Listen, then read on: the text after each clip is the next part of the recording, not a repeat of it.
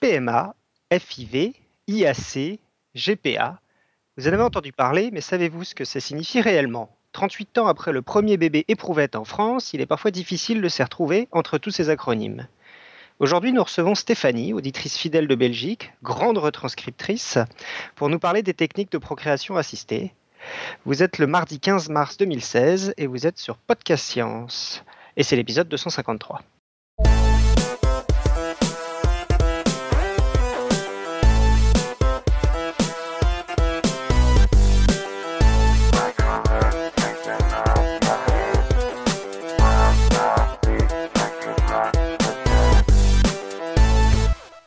Alors, ce soir, dans cette émission de type dossier, euh, donc autour de la table qui n'est que virtuelle, donc euh, nous avons euh, Nico depuis Paris. salut. Nico. Irène depuis Santa Barbara. Bonsoir. Moi-même depuis Baltimore, donc de l'autre côté des États-Unis. Et Stéphanie depuis Mons en Belgique. Bonsoir. On, va peut-être faire une petite présentation de Stéphanie. Au cas où, parce qu'elle a, elle a un grand historique en podcast science. Je crois qu'elle a commencé en étant une auditrice de y penser, il me semble, que ça a commencé comme ça. Et grâce à l'interview qu'on a fait d'y penser, euh, elle, est, elle est arrivée dans notre chatroom un jour. Elle a commencé par être auditrice. Puis, elle est devenue assez rapidement l'auditrice qui parle de cul et de bière. Puis, il me semble qu'elle est devenue. Alors, je sais pas si c'est dans cet ordre-là, mais on va le faire dans cet ordre-là. Et elle, elle a monté les échelons pour de vrai. Elle a pas râlé tout de suite, elle a été à l'antenne. D'abord, elle a, elle a envoyé des bières, puis elle a fait des retranscriptions, et puis finalement. Elle, a fait Non, elle a fait euh, Jean-Pierre ah, oui, deux heures et demie de trou noir au niveau. Attends, elle a fait Bruce aussi, non, il me semble. Elle a fait Bruce aussi, trois heures d'émission aussi. Et, euh, et des phrases qui changent trois fois de sujet dans la même phrase. C'est ça. Et 45 liens à la minute. Il y a du haut level, oui, en plus, c'est ça, oui, parce que va, va retrouver euh, le lien pour la saison euh, de Batman euh, qui est paru en DVD avec la. la figurine aussi. la figurine de Batmobile, bref. Et puis il y a eu Ramu, hein, voilà. Il y a eu Ramu, oui, donc grosse retranscriptrice de dossier. Voilà, et finalement, donc, elle arrive en audio pour un dossier sur Podcast Science. C'est la consécration un peu. Bah, il fallait pas boire du café avec Alan. Hein. voilà. Sur ce, je me tais. donc, euh, donc euh, bah, au sommaire de cette émission, donc le dossier sur la procréation médicalement assistée de Stéphanie, des questions d'auditeurs, une quote, et puis bah, c'est tout. Voilà, je ne crois pas qu'il y ait de plug, on va peut-être en inventer pendant l'émission. Euh, sinon, bah, du coup, je te laisse commencer. Stéphanie, c'est à toi. Merci beaucoup. Il y a Pascal qui tient à me rendre aussi une partie de la retranscription de Carl Zimmer. Voilà. Hein. Mais ça, il ah faut, dire que c'est un record parce que tu as retransmis avant même que Johan commence à se poser la question de qui retransmet, retranscrit. ouais, j'avais du temps devant moi. Donc euh, voilà, je vais passer au sujet du jour ou du soir. Donc, je vais vous parler ce soir de procréation médicalement assistée. Je rappellerai brièvement la question de la fécondation, les causes majeures d'infertilité, mais je parlerai surtout des différentes techniques utilisées pour remédier aux problèmes de fertilité. Je ne pense pas que ce dossier apprendra beaucoup de choses aux gens qui malheureusement ont besoin de la PMA, mais j'espère qu'elle aidera les autres à mieux comprendre ce domaine et ses implications. Commençons d'abord par la définition de la PMA. Il s'agit de l'acronyme de procréation médicalement assistée. Elle est définie comme l'ensemble des techniques permettant à un couple infertile de concevoir un enfant. On parle également d'assistance médicale à la procréation, AMP. Je vais commencer d'abord par un petit rappel sur la reproduction humaine, parce que sinon ça va être beaucoup moins pratique pour comprendre la suite. Euh, je vous mets une image dans la chatroom. Donc les femmes naissent normalement avec des ovaires contenant des ovocytes. Sur le schéma, on voit un ovaire avec de nombreux petits follicules qui contiennent les ovocytes et on voit également trois follicules à différents stades de maturation. À la naissance, une femme dispose d'une réserve d'environ 500 à 700 000 ovocytes. Pourtant, il n'y a en moyenne que 400 ovulations au cours d'une vie reproductive. Donc 99,9% des ovocytes disparaissent sans que l'on sache pourquoi ou vraiment comment. Cette disparition constitue aujourd'hui un enjeu scientifique important, entre autres dans la question de l'insuffisance ovarienne précoce. À partir de la puberté, les ovocytes grandissent dans les follicules ovariens. Les cellules folliculaires produisent une hormone qui conduit au déclenchement du signal d'ovulation, normalement tous les mois hors prise de contraception. À ce sujet, je vous renvoie au très bon dossier d'Irène sur la pilule. La théorie veut que l'ovulation se produise au 14e jour du cycle menstruel, mais en pratique, la durée des cycles et la date d'ovulation sont souvent bien moins précises que cela. Si on en revient à l'ovocyte, après son expulsion de l'ovaire et sa descente dans la trompe de Fallope, il est fécondable durant 24 heures. Alors, les trompes de Fallope.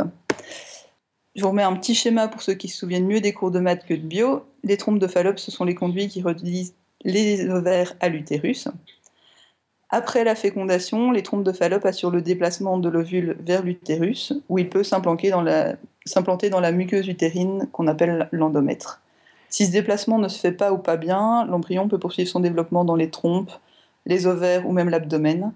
Ce, phénomène est appelé grossesse extra-utérine, GEU, et il peut être extrêmement dangereux. Bon, allez, j'y vais, j'y vais pour la première question débile. Euh, juste parce que tu as mis un, schéma des trompes de Fallope et j'avais jamais vu celui-là en particulier qui me choque et je me dis, est-ce que c'est la taille réelle? Et donc tout de suite, j'ai été sur Google Images, j'ai vu que c'était un peu la fête du slip au niveau taille par rapport au bassin. C'est quoi la taille réelle du coup? Euh, La taille réelle. Euh, je veux dire par rapport au bassin, là, tu vois, là on a l'impression que c'est vraiment dans tout le bassin, donc là je pense pas. Non, c'est plus petit que ça, hein, nettement, mais bon, là ça permet de bien voir les structures Donc ça, ça s'arrête avant le nombril quand même euh, Ouais, enfin, c'est plus, plus, bas, plus petit, et puis il y a plein d'autres trucs autour aussi. Donc, euh. C'est plus petit, mais un vagin c'est environ 10-15 cm. Quoi. Ouais, mais je me demande si en fait c'est pas. Je pense que c'est au niveau proportion en fait que le vagin doit, doit, être à peu près de la bonne taille, mais que le reste euh, c'est un peu plus petit. L'utérus c'est vraiment petit quand il quand n'y a personne dedans. Donc voilà, non, euh, on n'est pas juste des ovaires sur pattes. Merci Stéphanie. Je t'en prie. Euh, poutoum Ouais, on va, on va arriver du côté euh, masculin. Avec la spermatogénèse, donc la production de spermatozoïdes, qui a lieu dans les tubes séminifères des testicules. Je vous épargne l'image. Elle débute à la puberté, elle atteint son maximum entre 20 et 30 ans, ensuite elle ralentit, mais elle peut se poursuivre jusqu'à un âge avancé. Il s'agit d'un processus continu qui demande de deux mois et demi à trois mois. Un, spermatozoïde est composé de deux parties, la tête et le flagelle séparés par le collet. La tête contient euh, le noyau d'ADN. Un éjaculat a un volume de 1,5 à 5 millilitres et contient habituellement de 39 à 75 millions de, spermatozoïdes. Oui, je suis définitivement de l'équipe 75, euh, enfin 70 et 90. Voilà, beaucoup les Suisses. la probabilité d'une grossesse lors d'un rapport non protégé en période d'ovulation est d'environ 25%. Que ça vous paraisse peu ou beaucoup, je conseille au public qui n'est pas en PMA de ne pas tabler uniquement sur les probabilités pour éviter une grossesse. J'en arrive à la définition de l'infertilité. Il s'agit de l'incapacité pour un couple à concevoir un enfant. Donc un couple est considéré comme infertile au bout d'un à deux ans d'essais non protégés n'ayant pas abouti à une grossesse. Ou bien s'il y a des grossesses mais qui n'aboutissent pas à la naissance d'un enfant vivant il y a fausse couche avant, avant l'accouchement. Aujourd'hui, un couple sur six consulte pour infertilité. Les résultats obtenus lors des bilans de fertilité montrent que dans 30% des cas, l'infertilité est d'origine féminine, 30% masculine et 30% d'origine mixte. Pour les 10% restants, le bilan de fertilité du couple est normal et on parle alors d'infertilité inexpliquée. Et ça, Stéphanie, je t'arrête, ces, chiffres, c'est euh, c'est dans la population dans, en Europe, euh, en Belgique Oui, donc euh ça, euh, je les ai retrouvés, en fait, à part en France, où d'un coup, à un endroit, on me donnait 60% d'origine féminine, je les ai retrouvés pour la Suisse, la Belgique et les États-Unis. D'accord. Que, voilà, je, comme pour la France, c'était juste un centre en particulier. J'ai décidé de ne pas le garder parce que je me suis dit qu'ils avaient peut-être juste Enfin, c'était peut-être juste un biais du centre et j'ai pas réussi à trouver de résultats euh, globaux pour toute la France. Moi, je vais le respo question bête ce soir. Euh, ta définition là, de l'infertilité, c'est grosso modo, on n'arrive pas à faire un enfant pendant en ayant essayé pendant deux ans.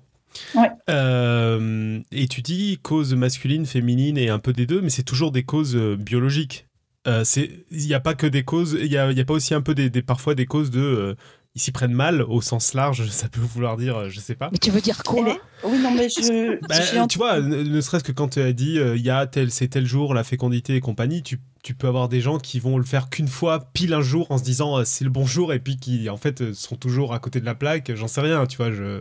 Juste me dire, est-ce qu'on compte là-dedans aussi des gens juste qui n'y arriveraient pas pour des raisons annexes, un peu stupides, mais qui doivent, j'imagine, exister. Enfin, l'humanité est large.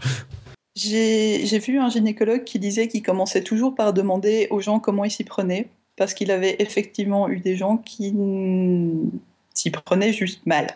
Et donc, une fois informés sur les bonnes manières et la façon dont effectivement les enfants se concevaient, ils arrivaient à avoir un enfant. Donc, toi, non, c'est pas stupide. Et oui, il y a effectivement des gens qui ont visiblement bien séché les cours de biologie. Mais dans tes chiffres, c'est plutôt du, des, c'est du médical, quoi. Ouais, c'est du biologique. On, a passé ceux qui avaient juste besoin d'un schéma, quoi.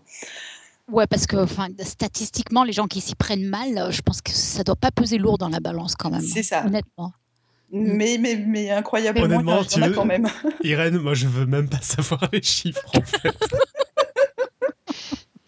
C'est ce que tu disais pour la pilule aussi dans, dans ton dossier, qu'il y avait des, des couples où c'était les hommes qui avaient pris la pilule nul au début, quelque chose comme ça. Et qui, du coup, du coup la femme se retrouvait enceinte et après, ils n'y comprenaient pas. mais mais je, moi, on rigole, mais c'est vrai que moi, j'ai bossé en pharmacie quand j'étais étudiante. Je, je, je, vous assure que c'est vrai, il y a des gens qui venaient et les nanas me demandaient si elles devaient avaler toute la plaquette en même temps, en un jour quand même. Et c'est véridique, hein, c'est incroyable. Hein. Enfin bon, passons. C'est pour ça qu'on est utile. C'est à ça qu'on sert ce soir. voilà. Je reprends?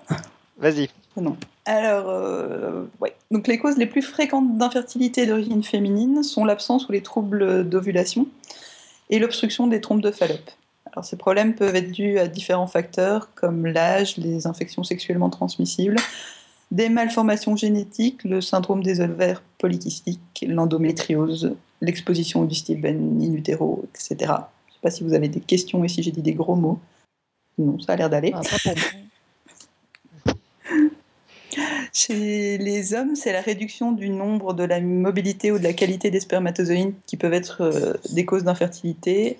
Ceci peut être dû à de nombreux facteurs comme l'hygiène de vie, les maladies infantiles, l'exposition environnementale. Entre les années 1940 et 2000, il a, été, constaté un déclin des paramètres spermatiques et du nombre de spermatozoïdes chez les hommes dans les pays occidentaux. Il n'y a pour l'instant pas de consensus scientifique sur les raisons de ce déclin. Euh, on parle d'azospermie lorsque aucun spermatozoïde n'est produit. les spermatozoïdes anormaux peuvent présenter plusieurs têtes, ou une tête trop petite, trop grosse, triangulaire, des flagelles mal formés, doubles, ou pas de flagelles du tout. vous avez une petite galerie euh, des horreurs dans l'image que je viens de vous mettre. Euh, en fonction des raisons d'infertilité, les techniques de PMA qui sont utilisées vont être différentes. On va continuer avec. Et en fait, ça veut, ça, veut dire que euh, dans PMA, en fait, il y a un, nombre de trucs qui, est, euh, qui va du coq à l'âne. Tu as, tout, as énormément de choses, en fait. Complètement. Donc, il y, a, des gens chez qui le problème est exclusivement euh, du côté de la femme, exclusivement du côté de l'homme. Euh, il n'y a pas du tout de problème. Il y a des gens qui ont eu des enfants précédemment avec d'autres gens qui n'arrivent pas à en avoir ensemble sans qu'ils aient une anomalie génétique qui soit diagnostiquée. Donc euh, c'est ça, ça, part relativement dans tous les sens. Euh, on va continuer avec un peu d'histoire de la PMA. Les expérimentations sur le stockage de sperme auraient commencé au XVIIIe siècle et un prêtre italien, Lazzaro Spallanzani, proposa notamment de congeler du sperme humain dès 1776. Attends, mais tu as dit un prêtre?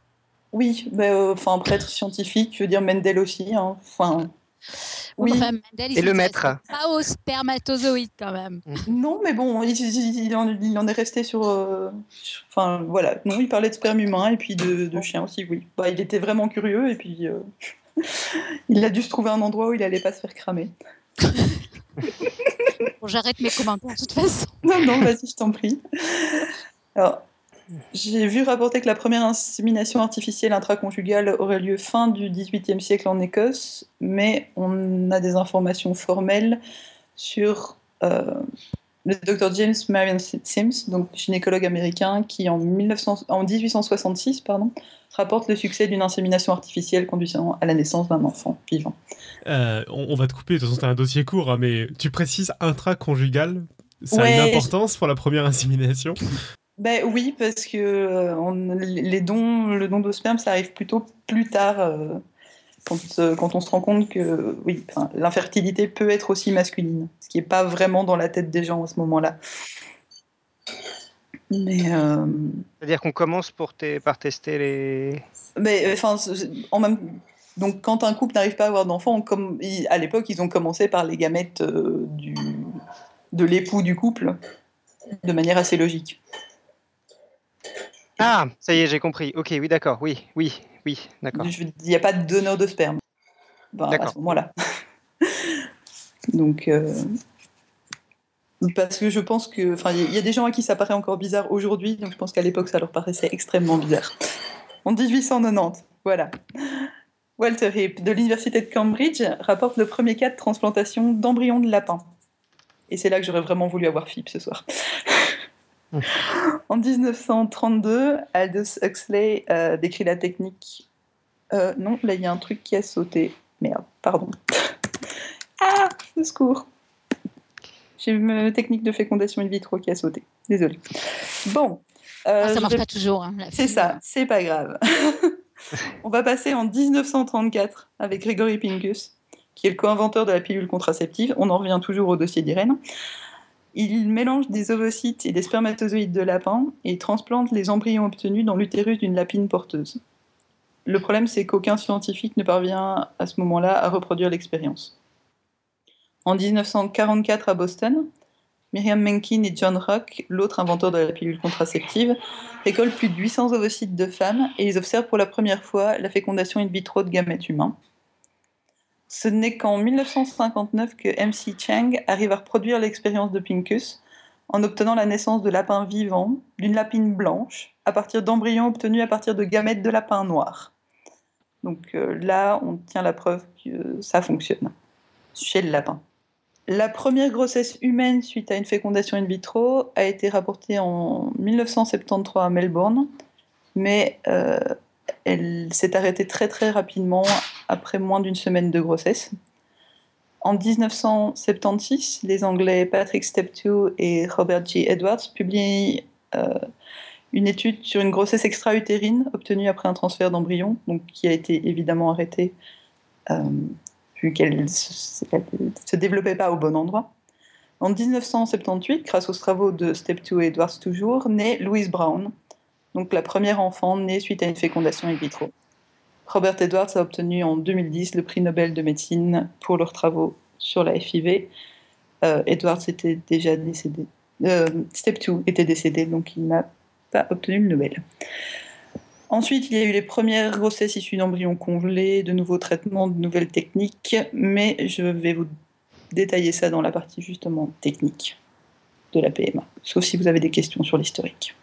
Tout le monde a. Donc, dans les techniques, il, en il, existe différents traitements en fonction du type de pathologie dont souffrent l'un ou les deux membres du couple. Je vais les, les détailler dans l'ordre croissant d'intervention, de la plus, si l'on peut dire, légère à la plus lourde. Tout d'abord, la stimulation ovarienne simple. Elle permet de pallier un problème hormonal et vise soit à rétablir une ovulation, soit à augmenter le nombre de follicules arrivant à maturité.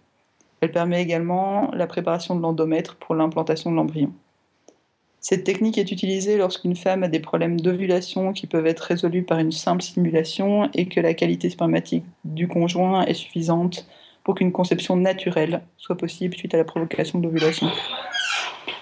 L'ovulation est provoquée par la prise d'un médicament permettant la production d'hormones folliculostimulantes par l'organisme. Cette hormone stimule donc comme son nom l'indique, la croissance des follicules et la maturation des ovocytes. Le but, c'est de faire grossir un ou deux follicules au maximum. Donc 15 jours après euh, l'ovulation et la potentielle conception, un test sanguin est effectué pour détecter une éventuelle grossesse. Il permet de mesurer le taux de bêta-HCG, qui est l'hormone chorionique gonadotrope, c'était un gros mot, laquelle est sécrétée par le placenta à partir de l'implantation de l'embryon dans l'utérus. Pendant cette période de 15 jours, il est également fréquent qu'un traitement à base de progestérone soit prescrit afin de soutenir l'éventuelle nidation. Donc Stéphanie, tu peux nous donner une idée? C'est lourd comme traitement? Alors, en fait, la euh? stimulation ovarienne simple, c'est la plus légère. Donc, euh, il y a prise d'un médicament qui permet la production d'hormones. Euh, pour le reste, c'est en fait directement les injections d'hormones. Et, donc, on n'est plus en prise médicamenteuse, on est en injection pour les, traitements suivants. Alors, en pratique, c'est un traitement qui dure combien de temps? Alors, ça dépend. Euh, pour la fécondation in vitro, c'est vraiment le plus long.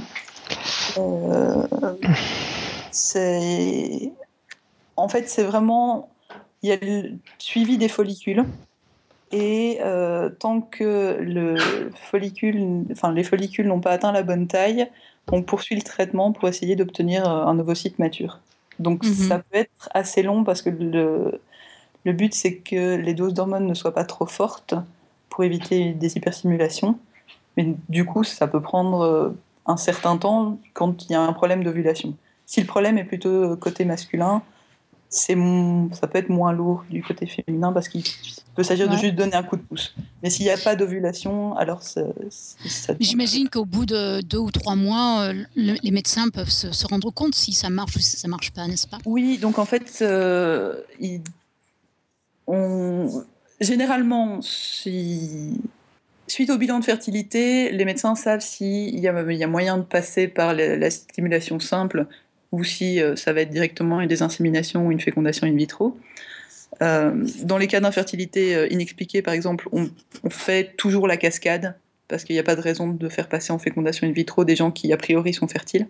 Pour, je, sais que pour le blocage des ovaires en fécondation in vitro, ça peut durer plusieurs semaines, le temps d'être sûr que ce soit bien mhm. bloqué. Et qu'il il y a aussi un détail qui est très pratique, c'est que les centres soient disponibles. Donc parfois, on bloque les ovaires d'une femme plus longtemps parce que le centre est en vacances. Et oui, bien sûr. Donc mm. euh, ça, mm. c'est très technico-pratique, mais voilà. Mm. C'est la réalité. Quand tu dis qu'il n'y a pas de raison de le faire passer en fécondation in vitro, euh, c'est parce que c'est beaucoup plus lourd, en fait, c'est ça? Oui, voilà, c'est beaucoup plus lourd, c'est beaucoup plus coûteux. Euh, et enfin, c'est sortir un bazooka pour potentiellement tuer un moustique. Donc, euh, a priori, on commence par la, tapette à mouche. Mais euh, voilà, il y, a des gens, dès le, bilan de fertilité, on voit qu'il n'y aura pas moyen d'y échapper. Mais je vais mhm. arriver après. Je termine juste sur la stimulation ovarienne. J'ai répondu aux questions. Euh, la probabilité de grossesse par cycle, c'est de 10 à 20% avec cette technique-là.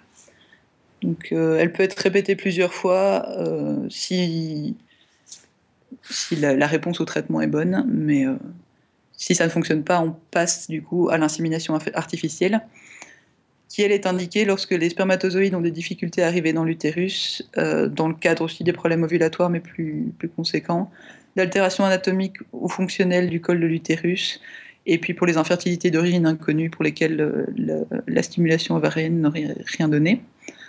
La, stimulation des ovaires est réalisée au moyen d'injections quotidiennes d'hormones folliculostimulantes. Et euh, on cherche aussi à obtenir au maximum un ou deux follicules dominants.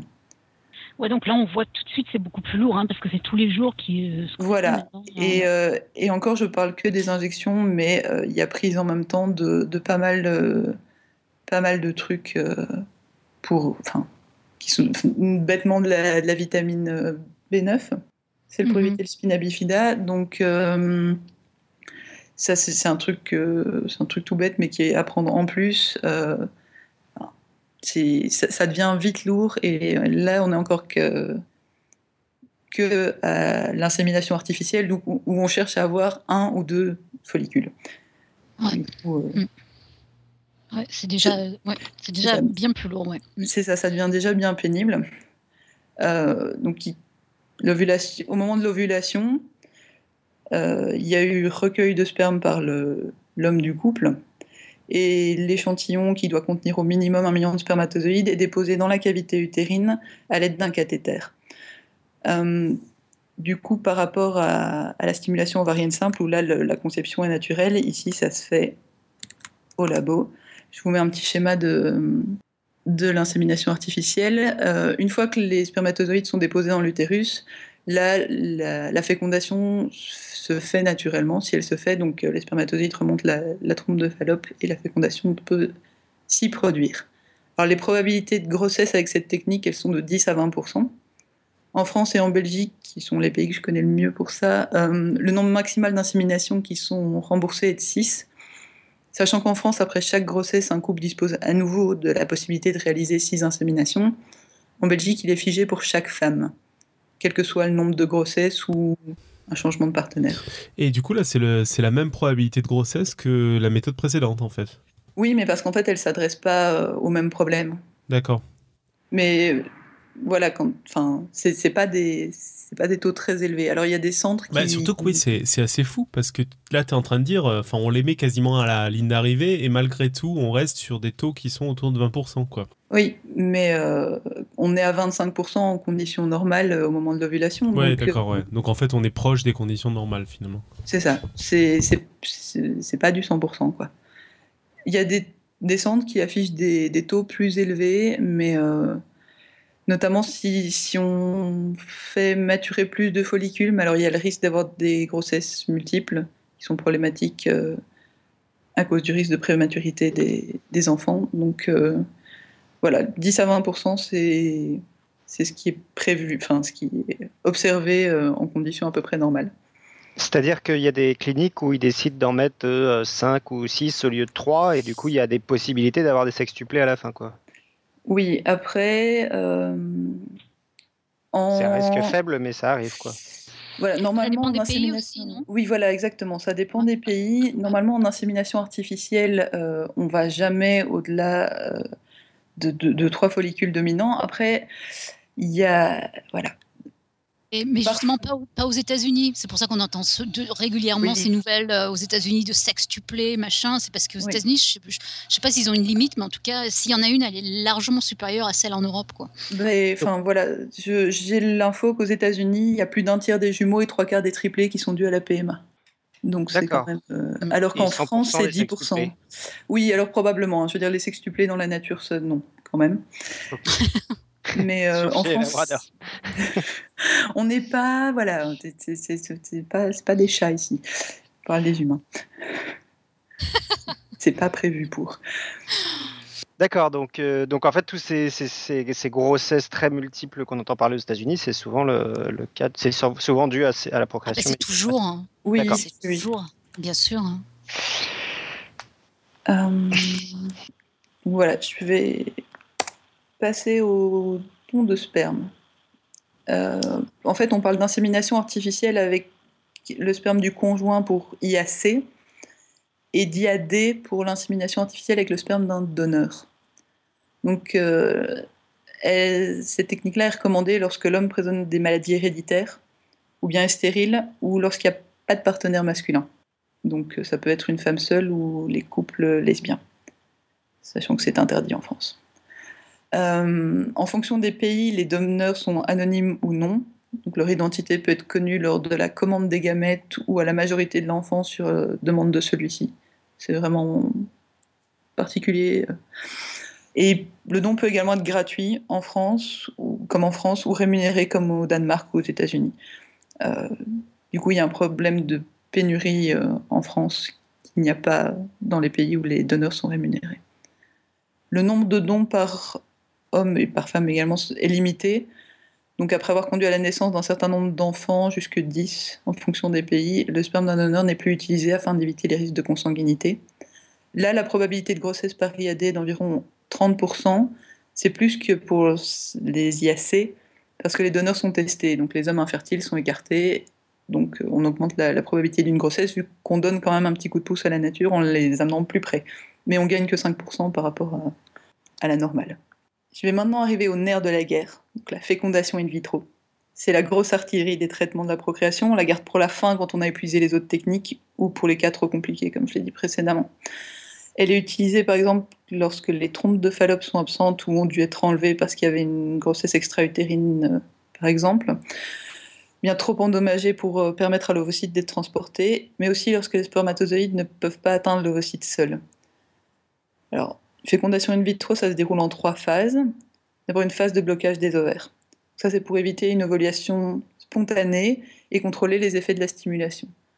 En fonction des protocoles, donc il y a des protocoles dits longs et des protocoles courts, euh, ce blocage peut durer quelques jours à plusieurs semaines. Comme on l'a dit tout à l'heure, euh, en fonction également du fait que les centres soient ouverts ou non, les vacances de Noël, d'été. Euh, et c'est à raison d'injection d'hormones quotidiennement. Donc, dire à quelqu'un qu'au pire vous ferez une fécondation in vitro, c'est voilà.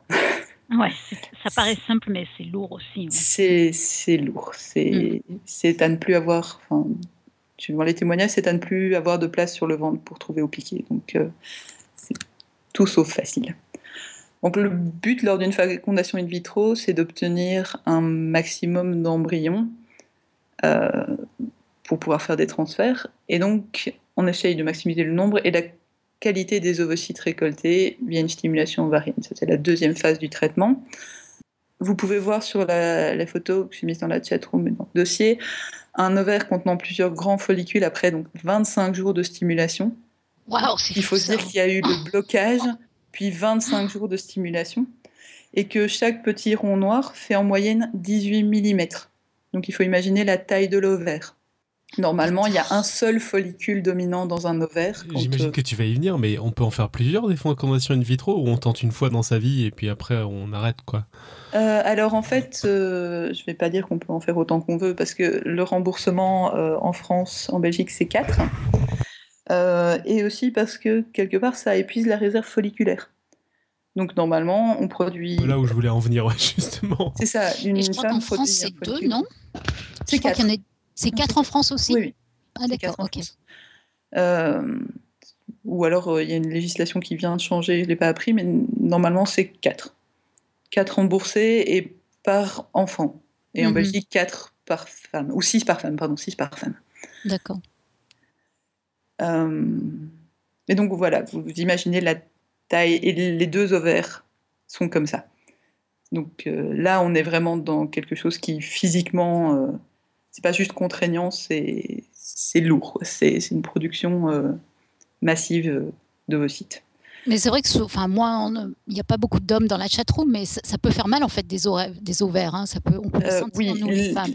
Là, là, il n'y a, a, pas de doute, les, ils, se sentent quoi. C'est, c'est, enfin, juste en marchant, il, Ouais, on les sent, ouais. on les sent euh, en période normale. Euh, déjà, une femme peut les sentir. Alors là, j'imagine que la pauvre dame, euh, elle, elle, devait vraiment le ressentir, ses ovaires. Ouais. Mm. Voilà, donc c'est un, enfin, toutes, tous les couples ne vont pas au bout des cas de fécondation in vitro, même s'ils n'ont pas eu de grossesse, parce que les traitements sont lourds. Physiquement, c'est pas facile. Il y, a des, il y, a des, femmes qui doivent être arrêtées pendant leur traitement parce que elles ont trop mal en fait juste pour se lever, pour bouger. Le... Les ovaires sont trop lourds.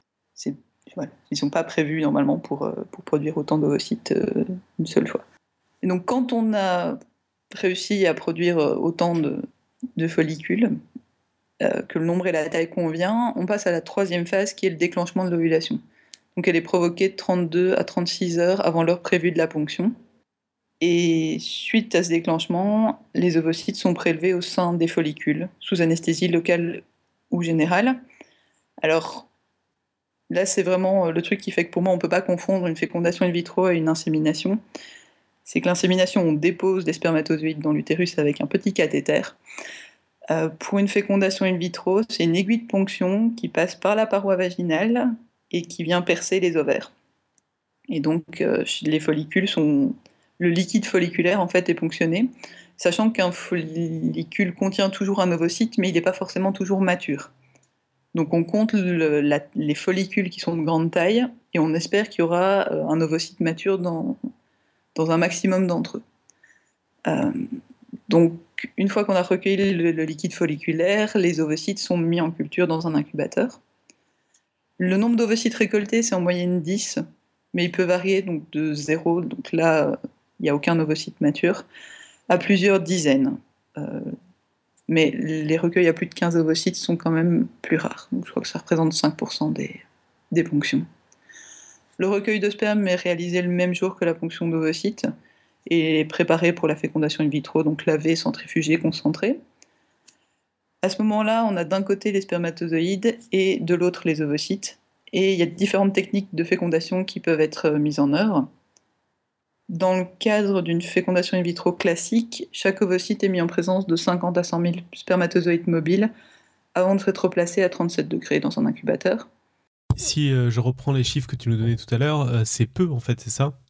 Oui, c'est relativement peu. Donc pour une, pour une insémination, c'est 1 million. Euh, un éjaculat normal, c'est euh, plusieurs dizaines de millions.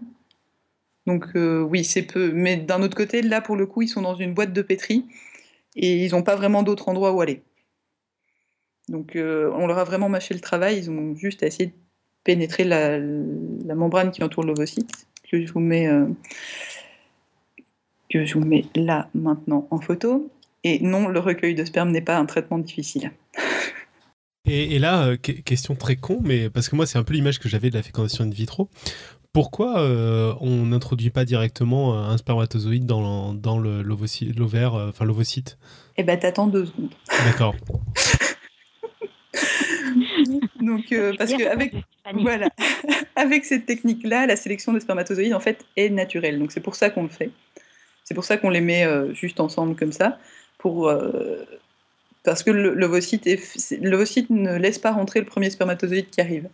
Il, euh, fait une sélection, euh, notamment sur celui qui sera le plus différent génétiquement. Enfin, pas rentrer dans les détails là, mais euh, ça a un intérêt de laisser l'ovocyte, avec entre guillemets, choisir.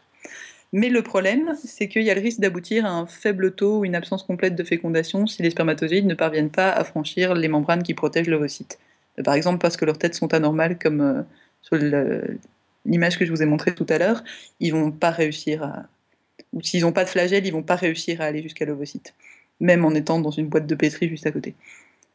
Euh, du coup, pour contrecarrer ce problème, on peut réaliser une fécondation avec injection intracytoplasmique.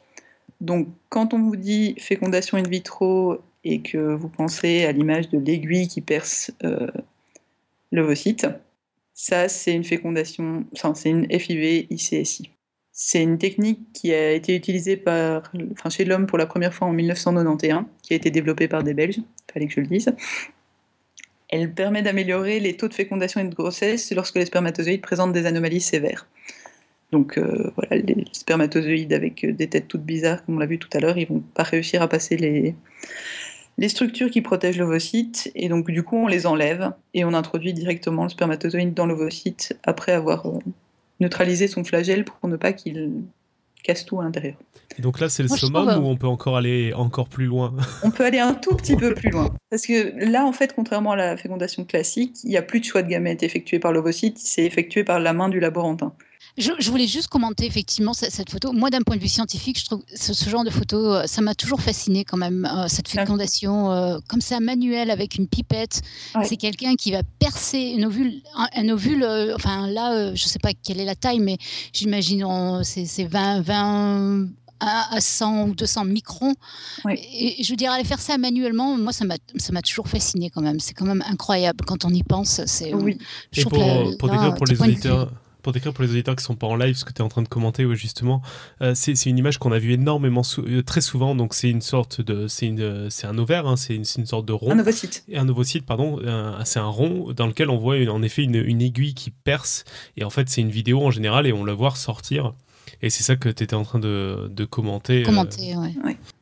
Et donc, juste pour dire, ici j'ai marqué l'ovule a une taille d'environ 150 micromètres. Voilà, très bien, merci. je vais, faire ma minute féministe là sur le coup. Euh, certains scientifiques estiment qu'un pourcentage non négligeable des, des, infertilités masculines gérées par cette fécondation in vitro euh, ICSI, donc avec introduction du spermatozoïde dans l'ovocyte, pourrait être traité en amont en travaillant plutôt sur la fertilité masculine, ce qui est relativement peu fait pour le moment en fait. Pour les infertilités masculines euh, sévères, on propose une fécondation ICSI. Tu, entends quoi en fait euh, par euh, le traité sur, euh, sur le masculin Donc en fait, on cherche pas les raisons de l'infertilité masculine. Ah d'accord. On, on la constate. Et il y a, y a, assez peu de recherches qui sont faites sur pourquoi un, un, homme est fertile ou pas. Et Tiens, c'est Et on- bizarre, je me demande vraiment pourquoi. hein. Non, je rigole, je suis ironique. on. Love the irony. Donc voilà. Je voulais que ce soit dit quand même. Mais tu as bien fait. hein. Bon, j'en arrive là, voilà, on, on arrive à la cerise sur le gâteau. Pour améliorer la sélection des spermatozoïdes, on peut utiliser des microscopes plus puissants. Irène. Donc, euh, pour passer d'un grossissement 400 fois à 6000 fois, j'ai fait un lien vers le dossier d'Irène. hein. Merci Stéphanie, tu es adorable. Je t'en prie. Fallait bien qu'il y ait un peu de biologie qui revienne. Pierre oui. revient aussi. Donc, cette technique-là est appelée euh, FIV-IMSI, donc injection intracytoplasmique de spermatozoïdes morphologiquement sélectionnés. Voilà. Elle permet de choisir les spermatozoïdes dont euh, l'aspect morphologique est le plus normal possible. Sur l'image que je viens de vous mettre, euh, ça permet par exemple de choisir un spermatozoïde sans vacuole. Donc euh, les vacuoles, ce sont des petites bulles. On voit sur l'image, c'est le spermatozoïde A, il en a trois, et euh, le spermatozoïde B, il a une tête bien lisse. Et donc on pense que l'ADN des spermatozoïdes portant des vacuoles pourrait être euh, plus dégradé que, que ce sang. Donc euh, le, le laborantin va essayer de choisir les spermatozoïdes euh, les plus normaux possibles. C'est une question que j'avais posée en fait. Euh, Du coup, on, on sait ou on pense qu'il y a un lien entre euh, la, la tête du spermatozoïde et la qualité, entre guillemets, enfin, tant que ça veut dire quelque chose de son ADN.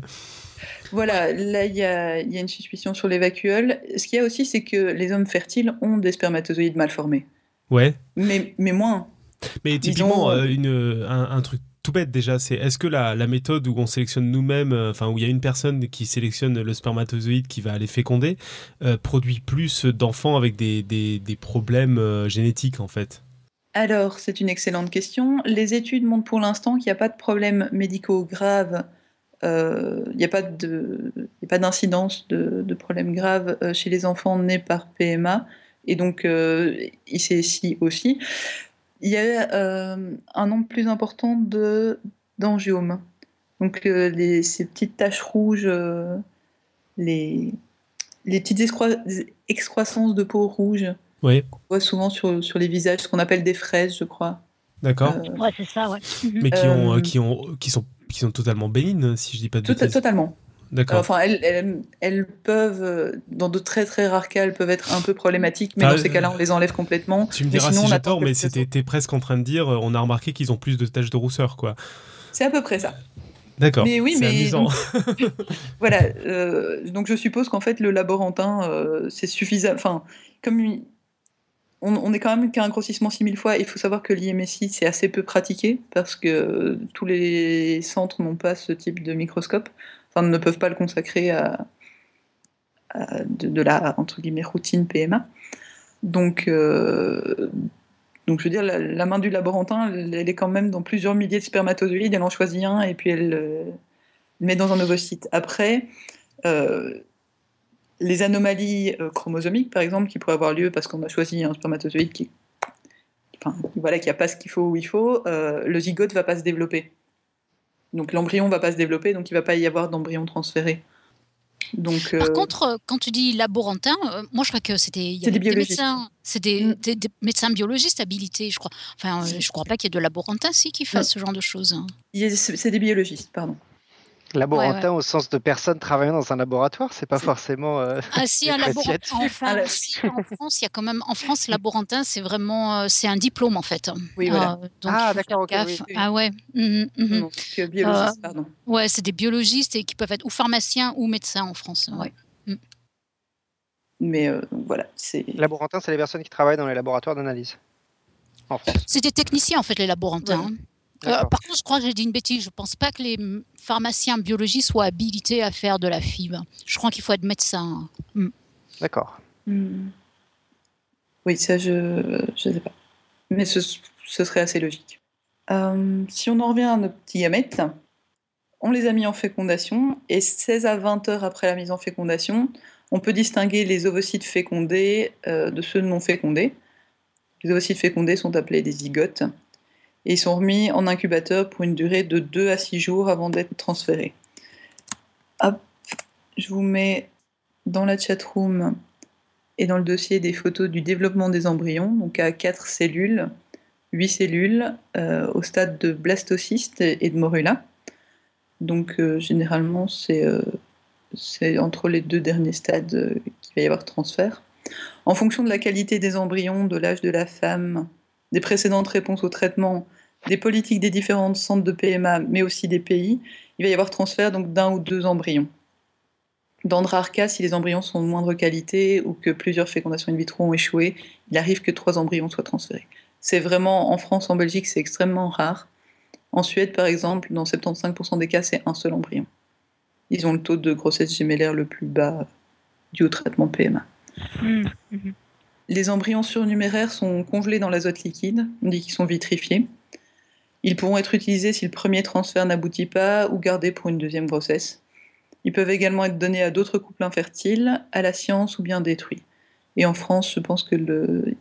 il y a une loi qui vient de passer autorisant la, recherche sur les, embryons euh, formés en, fécondation in vitro. Les taux de grossesse sont de 10 à 30% par fécondation in vitro. Euh, au terme des procédures remboursées, donc 4 en France, 6 en Belgique, 30 à 60% des patients ont obtenu une, grossesse en fonction des, des tranches d'âge, donc le taux de grossesse diminuant avec l'âge des femmes. On considère trois grandes catégories d'âge. C'est en dessous de 35 ans que les résultats sont les meilleurs, avec 60% de grossesse après trois fécondations in vitro. Entre 35 et 38 ans compris, il y a une baisse des taux de grossesse, principalement en ICSI. À partir de 39 ans, les résultats sont deux fois moins bons, avec 30% de grossesse. Et au-delà de 42 ans, les grossesses se font vraiment beaucoup plus rares, quels que soient les traitements, d'où l'arrêt de la prise en charge de la prise en charge par les organismes de remboursement dans certains pays. Donc euh, en France, c'est 42 ans pour les femmes, il n'y a pas d'âge limite pour les hommes, et c'est 43 ans en Belgique pour les femmes. Ça, c'est un point intéressant parce que je, crois, si je ne me trompe pas, qu'il y a quand même de plus en plus d'études qui montrent que l'âge du père a un super gros effet sur, euh, sur les grossesses, en fait, sur les, embryons, etc. Donc, euh, je me demande s'il y a des recherches qui euh, font des cherchent à établir un lien entre l'âge du père et le, et le taux de réussite des, fécondations in vitro. Hein. Euh, j'ai pas vu. Je sais qu'au-delà de 50 ans, ils demandent des examens plus poussés et, euh, et des conditions mm. du genre pas de, pas de tabac. Ouais. Mm. Voilà. Mais Bon, après, il y, a des hommes de 30 ans qui sont infertiles et, d'autres de 50 qui, qui sont très fertiles. C'est beaucoup plus variable euh, que chez les femmes où on sait qu'il y a des femmes de 39 ans qui n'auront aucun problème à avoir une grossesse, mais elles seront moins fertiles qu'elles l'étaient à 29 ans. Ouais, ouais, ouais.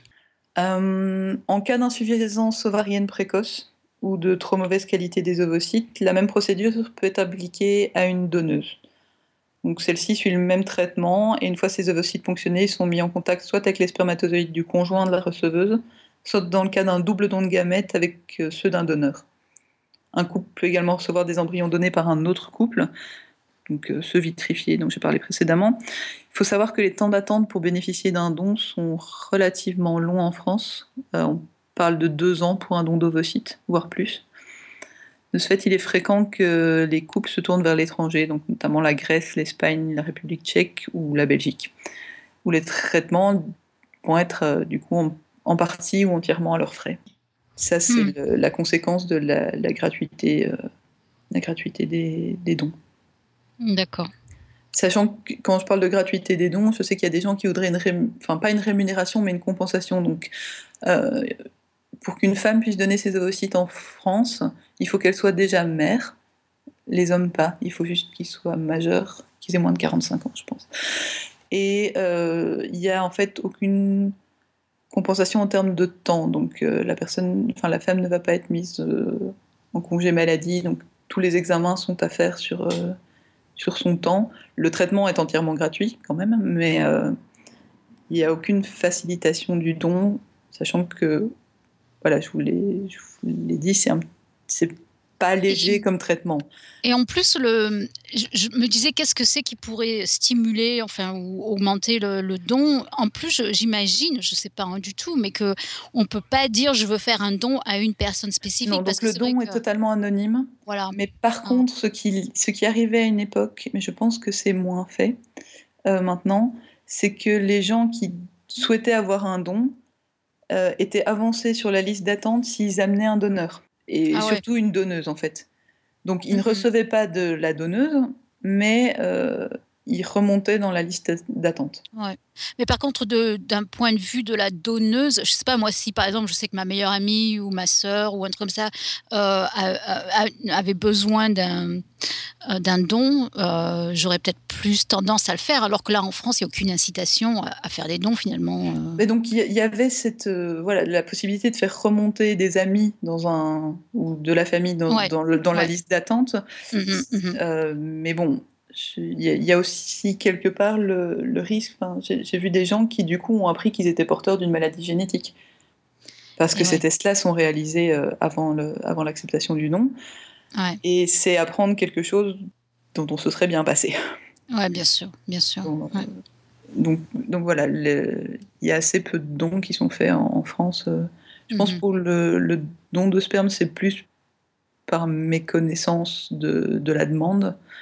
Pour le don d'ovocytes, c'est quand même pour la lourdeur de la procédure, plus le fait qu'une femme sans enfant n'a pas le droit d'en faire.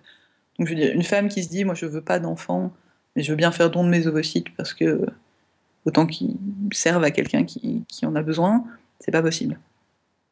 Ouais, ouais. Euh, il a été estimé que c'était trop lourd psychologiquement pour une femme qui n'aurait pas eu d'enfant de, de subir ce type de traitement. Tant, tant qu'on est en train de parler des, des lois et un peu des règles un peu partout, euh, bon, clairement, concrètement, moi j'ai découvert le terme PMA euh, lors des joyeuses manifestations de la Manif pour tous. Et euh, ça m'amène un peu une question, maintenant que je sais plus précisément ce que veut dire PMA que ce que je l'ai su en m'en renseignant à l'époque. Dans les pays, en fait, au niveau homosexualité, euh, la, la, le fait que les, bah, c'est principalement les, les lesbiennes puissent avoir euh, des en- enfin puissent euh, avoir avoir un enfant, euh, être enceinte par ce biais-là. toutes les méthodes sont gérées à égalité sous un terme vague qui s'appelle PMA ou est-ce qu'il y a des droits qui... Bon, en France, tout est interdit, mais est-ce qu'il y a des pays où certaines pratiques sont autorisées, d'autres interdites? Qu'est-ce que tu veux dire par certaines pratiques? Bah, tu, tu as décrit là plein de méthodes Ouais. euh, que tu as mis dans exemple, la famille les- PMA. Et est-ce qu'il y a des pays où on dit, bah, euh, oui, euh, elles peuvent euh, avoir une des pratiques, mais pas juste, pas toutes les pratiques, pas la fécondation in vitro, pas je sais pas, ou est-ce que en fait c'est traité assez indifféremment? Non, après, en fait, il y a assez peu de pays qui le permettent. hein. D'accord. En, en Europe, c'est la Belgique, le Danemark, l'Espagne, la Finlande, les Pays-Bas, le Royaume- le Royaume-Uni et la Suède. Et c'est tout. Ça, ça fait pas beaucoup sur 28. Euh, j'ai pas réussi à trouver de liste en fait qui autorisait la PMA aux couples homosexuels en fait. J'ai trouvé des- une liste de pays autorisant l'adoption, mais la France autorise l'adoption pour les couples homosexuels, mais pas la PMA. Les, les couples homosexuels sont moins discriminés pour l'adoption que les célibataires. Sauf pour les pays qui refusent l'adoption par les couples homosexuels, évidemment. Mais ils refusent généralement aussi l'adoption par les, couples, par les personnes célibataires. Et euh, pour continuer d'un peu dans cette logique-là, euh, et par contre, ce qui ne fait pas partie de la PMA, euh, et là pour, ce, pour le coup, pour les couples homosexuels ou hétérosexuels, c'est la gestation par autrui. Oui, j'allais y arriver. D'accord. Mais donc, euh, toup, toup, toup, toup, toup. Je sais pas si vous voulez que je passe par la GPA ou si je continue gentiment mon. Mais bon, par exemple, enfin, juste pour rester là-dessus, je trouve que la France est complètement hypocrite parce que les couples lesbiens viennent en Belgique faire des inséminations pour lesquelles après l'adoption est reconnue en France. Mais, enfin, je veux dire, c'est pas, c'est pas l'immaculée conception. Rassure, il y a plein de partis politiques en France qui, euh, qui proposent qu'on améliore cette logique en interdisant l'adoption euh, et la- l'obtention de nationalité française aux, aux jeunes enfants fait. nés à l'étranger. Je signale à tous les couples lesbiens qui sont les bienvenus en Belgique. Mais euh, donc voilà. J'avais une question, moi, mais pour les couples euh, lesbiens, parce qu'on en entend beaucoup parler en France aussi, des couples lesbiens qui vont pratiquer la PMA en Belgique. Mhm. Dans ce cas-là, c'est pas remboursé par votre sécu, j'imagine. Euh, alors en fait, il faut savoir que notre sécu fonctionne différemment de la vôtre de base. Euh, L'infertilité en France est considérée comme une affection longue durée. Donc grosso modo, à part les dépassements, tout est, tout est compris. Euh, je ne suis pas sûre que ce soit le cas en Belgique, et même comme ça, il y a toujours quelque chose à payer en Belgique. Euh, une insémination artificielle, je crois que c'est 390 euros, quelque chose comme ça. Mais donc, donc c'est, enfin, on est d'accord que c'est quand même pas énorme par rapport au prix que coûte vraiment voilà. Après, je sais que. Et c'est le même prix par rapport pour une coupe de française ou un couple de. Mais en fait, je ne sais pas. Je sais que pour, pour le don d'ovocytes, par exemple, je sais que euh, il arrive que les médecins français prescrivent les traitements que la donneuse va recevoir à la femme française pour qu'il soit remboursé. Mais là, on, voilà, on rentre dans des choses qui sont moyennement euh, légales. Et je sais que, euh, en fonction, vu que le don d'ovocytes est extrêmement compliqué à obtenir en, France, il arrive que euh, les mutuelles, sur demande, remboursent une partie des frais. Donc, euh, il y a un mécanisme européen qui dit que si on ne peut pas obtenir un traitement dans son pays, on est en droit d'aller le chercher dans un autre pays européen. Et donc, en fonction des mutuelles, ça peut passer. Et c'est seulement une partie, donc ça va être euh, les traitements qui touchent euh, le couple lui-même et pas la donneuse ou ce genre de choses. En fait, c'est vraiment compliqué. Il n'y a que les gens qui ont les moyens qui vont pouvoir, euh, qui vont pouvoir passer par là. Et, et même eux, ça va leur coûter relativement cher entre les frais de déplacement, de logement, de traitement les frais de la clinique, euh, le fait que les donneurs reçoivent une rémunération, donc là les donneuses principalement. Euh, je sais qu'en Espagne, une fécondation in vitro avec don d'ovocytes compte environ 5000 euros. Il y a 1000 euros qui sont donnés à la donneuse. Euh, je vais parler d'autres trucs rigolos. Pardon. Pas du tout. En cas de maladie génétique chez les parents, la fécondation in vitro peut être couplée avec un processus qui est appelé diagnostic préimplantatoire. Donc ça, ce sont les FIV-DPI. Cette technique permet après la fécondation de chaque ovule par un seul spermatozoïde et avant l'implantation dans l'utéro de diagnostiquer la présence d'éventuelles anomalies génétiques chez les embryons euh, qui ont été obtenus. Seuls les embryons ne présentant pas l'anomalie recherchée seront choisis pour le transfert. Le diagnostic se fait via l'analyse génétique d'une ou deux cellules du zygote prélevées par biopsie au troisième jour post-ICSI. Cette technique permet d'éviter à un couple se sachant porteur d'une mutation génétique de devoir subir une amniosynthèse et le cas échéant devoir interrompre une grossesse suite à la détection de la maladie chez le fœtus. Elle permet également d'éviter les fausses couches à, répétition en cas d'anomalie grave. Il faut savoir qu'en plus, euh, l'amniosynthèse présente toujours un risque de fausse couche. Donc euh, il y a le risque d'interrompre une grossesse d'un enfant parfaitement sain le risque principal associé à la fécondation in vitro, parce que les autres traitements sont relativement peu risqués, sont lourds mais euh, peu risqués. Mais là, pour la fécondation in vitro, il y a l'hyperstimulation ovarienne. C'est ce qu'on cherche à faire. Normalement, un, ovaire produit un ovocyte. Euh, là, on cherche à en produire euh, beaucoup. La forme bénigne se manifeste du coup dans 20 à 30% des cycles de fécondation in vitro. La forme modérée, c'est 3 à 6%, et les formes graves, c'est de 0 à 2%. Les symptômes peuvent aller d'un ballonnement abdominal bénin, dans la, forme bénigne, à une accumulation importante de liquide dans la cavité abdominale, des embolies et un syndrome de déstress respiratoire aigu pour les cas les plus graves. Donc, euh, il n'y a pas de vous ferez une fécondation in vitro et ça ira, c'est quand même quelque chose qui est euh, un peu risqué et, euh, il arrive quand même régulièrement que euh, les stimulations s'emballent en hyperstimulation. Une insémination artificielle pour laquelle il y a un emballement, donc il y a trop de follicules qui sont produits, au lieu d'avoir deux follicules, on va peut-être en avoir cinq ou six, et du coup, l'insémination peut être transformée en fécondation in vitro, en fait. Au lieu de procéder à, l'insémination, on va ponctionner les, ovocytes euh, pour n'en transférer qu'un ou deux. Euh, en fécondation in vitro, une fois que c'est parti, ben on, essaye d'attendre que, ça se recalme. Le problème étant que s'il y a grossesse, euh, les hormones entretiennent l'hyperstimulation. Donc dans les cas les plus graves, il y a hospitalisation de, la femme enceinte. les décès sont quand même relativement rares. Hein. Ça va. Mm. Je ne sais pas si tu allais en parler aussi, Stéphanie, mais c'est vrai que déjà, on voit que c'est super lourd médicalement, euh, il y a des risques, c'est vraiment des traitements euh, pénibles. Mais en plus, euh, enfin, peut-être que tu allais en parler plus, plus loin, mais d'un point de vue psychologique, c'est super dur aussi, en fait. Hein. oui. Je n'allais pas en parler, mais effectivement, je ne sais pas s'ils sont dans la chatroom aujourd'hui. Je leur en ai parlé tout à l'heure, mais il y a une association en France qui s'appelle BAMP, qui essaye justement d'aborder ces questions-là avec les médecins. Psychologiquement, c'est très dur pour énormément de raisons qui sont d'abord voilà, le désir d'avoir un enfant, euh, la lourdeur des traitements qui sont à concilier avec. Donc il faut savoir qu'il y a des j'en ai pas parlé, mais il y a des échographies de contrôle pour vérifier la maturation des, des follicules euh, qui peuvent être euh, tous les jours ou tous les deux ou trois jours, qui sont caser avec une vie professionnelle, avec des injections et des prises de médicaments à heure fixe.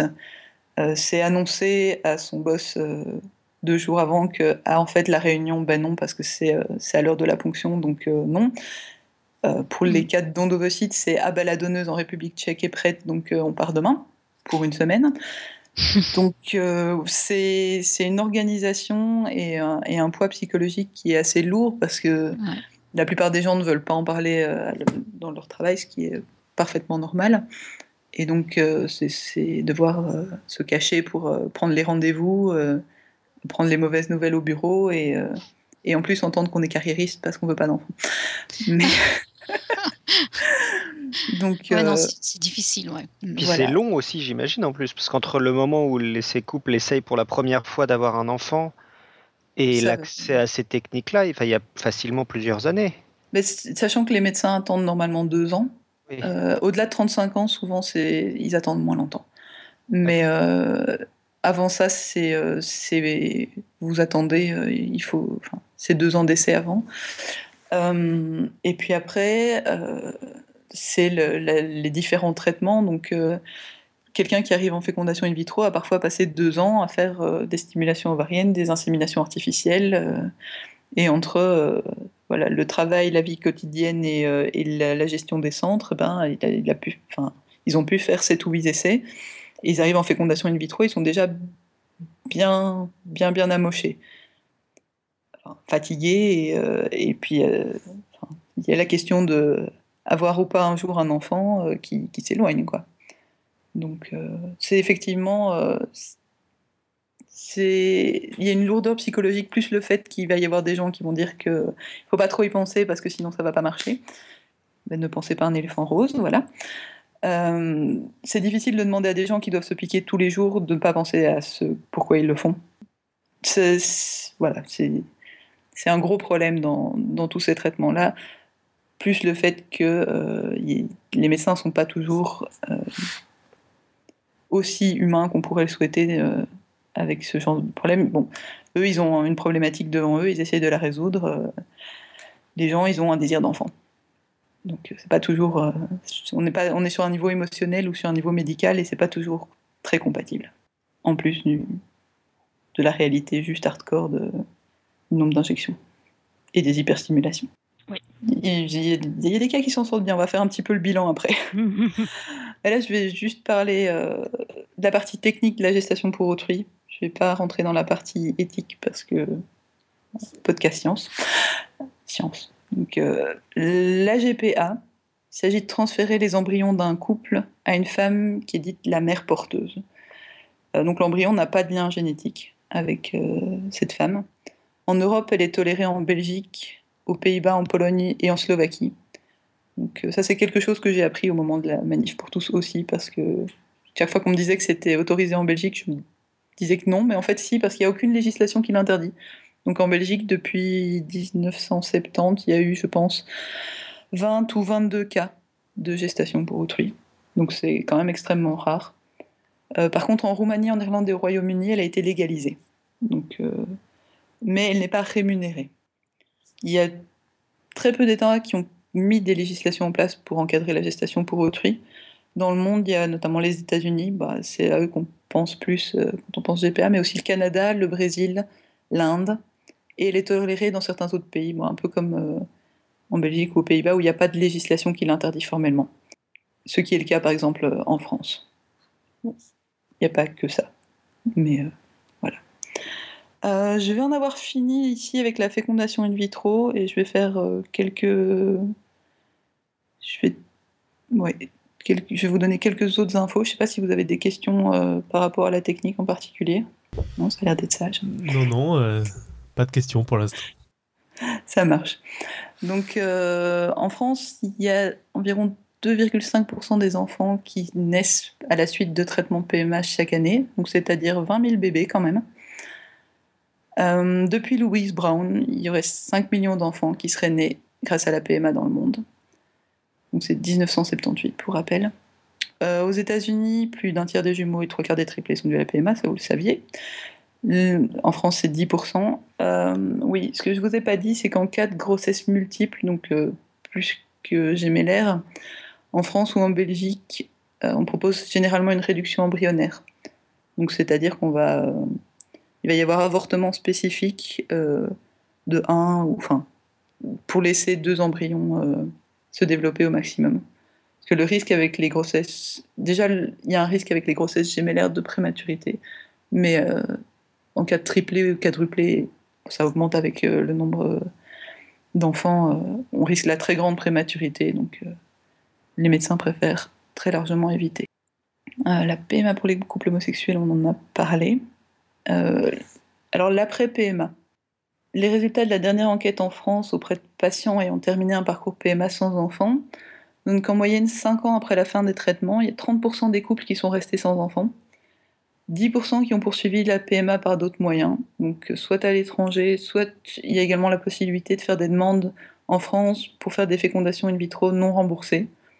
Donc, euh, faire une cinquième ou sixième fécondation, mais en France. Et là, l'intégralité du traitement est à la charge euh, des couples. 10% euh, adoptés et 10% ont obtenu une grossesse naturellement. Donc, euh, effectivement, 10% ont obtenu une grossesse naturellement, ça reste pas beaucoup. Il y en a quand même 30%, donc trois fois plus, qui sont restés sans enfants. Et pour les 20 autres ils ont utilisé d'autres moyens. C'est là-dessus que je vais en terminer avec ce dossier. J'espère que vous avez appris des choses en m'écoutant ce soir et que vous ne confondrez plus les différents acronymes, ou alors vous direz relire le dossier écrit pour vraiment ne plus les confondre. Et si vous reste des questions, bah, je suis à votre disposition. Euh, j'ai pas trouvé de questions dans la chatroom, euh, je crois, ou alors, la chatroom. ou alors ils, n'ont pas écrit euh, APS. Euh, ouais, non, ils ont. Va, savoir de quoi ils ont discuté. ils sont presque été sages.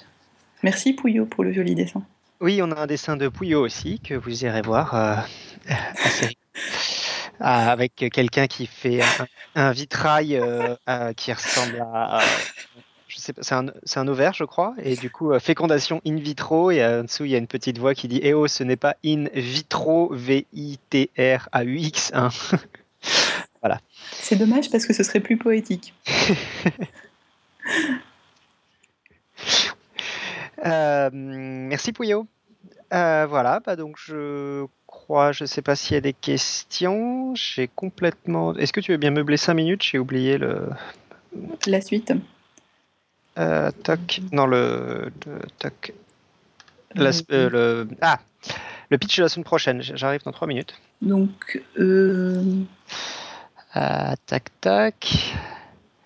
Voilà. Alors, donc la semaine prochaine, euh, nous recevons euh, euh, Paul du blog Les Petites Curies du Net. Et en fait, c'est un peu dans la continuité de notre dossier sur Marie Curie, où on avait évoqué donc les petites curies. donc le dossier d'Irène en début d'année. Bah donc on vient donc on invite un spécialiste de radiographie euh, qui va donc nous parler. Donc la radiographie médicale est apparue très vite après la découverte des rayons X en 1895. Bien que son principe physique soit resté le même, de nombreuses innovations ont vu le jour depuis. Plusieurs ont d'ailleurs été récompensées par des prix Nobel. Tour d'horizon en cinq chapitres chronologiques sur des éléments connus et moins connus de cette technique devenue aujourd'hui incontournable dans le milieu médical. Voilà. Euh, donc mardi 22 mars euh, à 20h30 comme d'habitude. Est-ce que tu as fait ton travail, Stéphanie? Est-ce que tu es venue avec une quote? Oui, déjà la quote. Ok.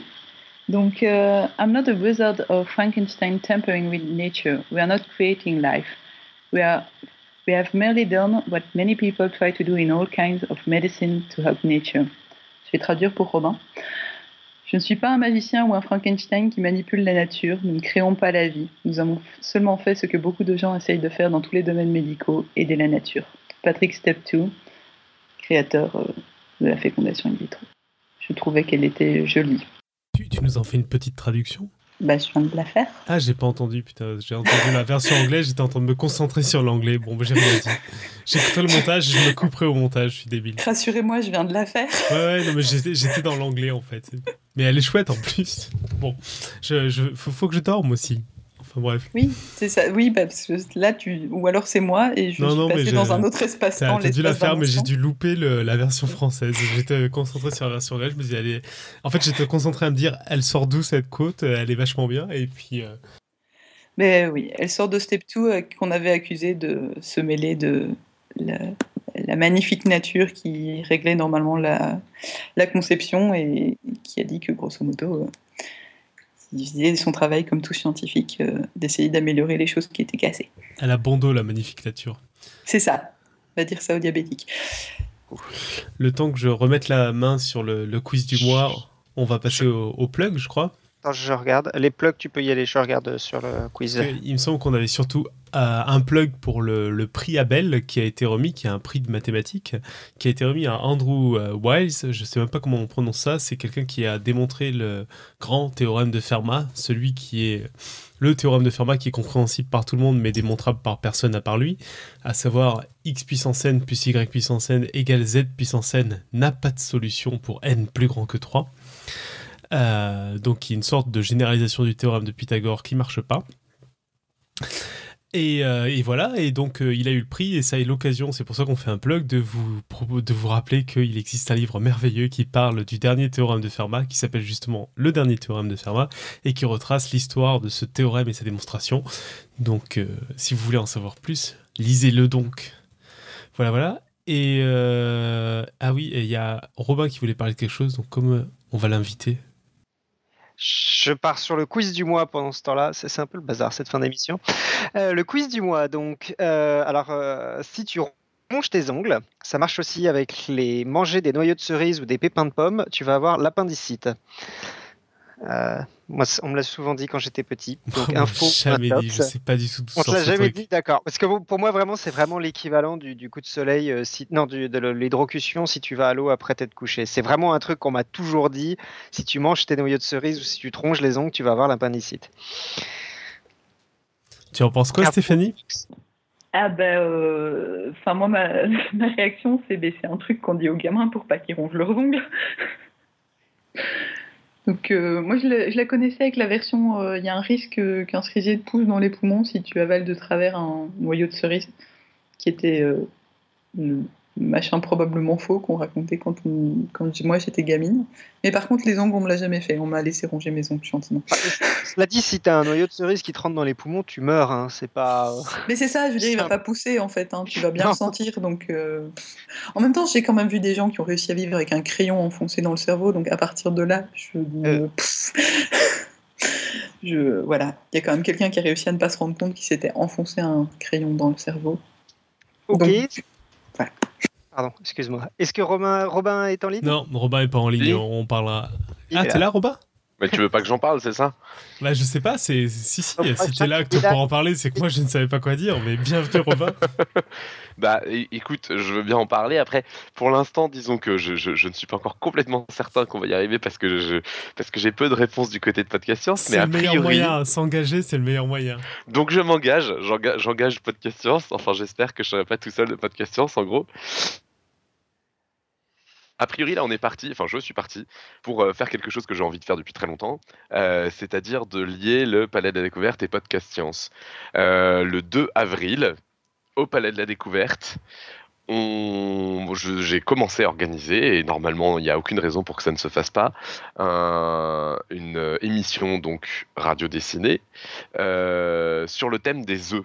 Donc ça c'est quand même juste la, blague, le thème, mais euh, ça inspire énormément les gens, c'est formidable. Il y a plein de gens qui ont des idées, de trucs à raconter. Et donc l'idée c'est que cette émission va se faire avec des membres de Podcast Science et des médiateurs du Palais de la Découverte. Merveilleux. Il faut que je dise autre chose? Non, non, ça me paraît bien.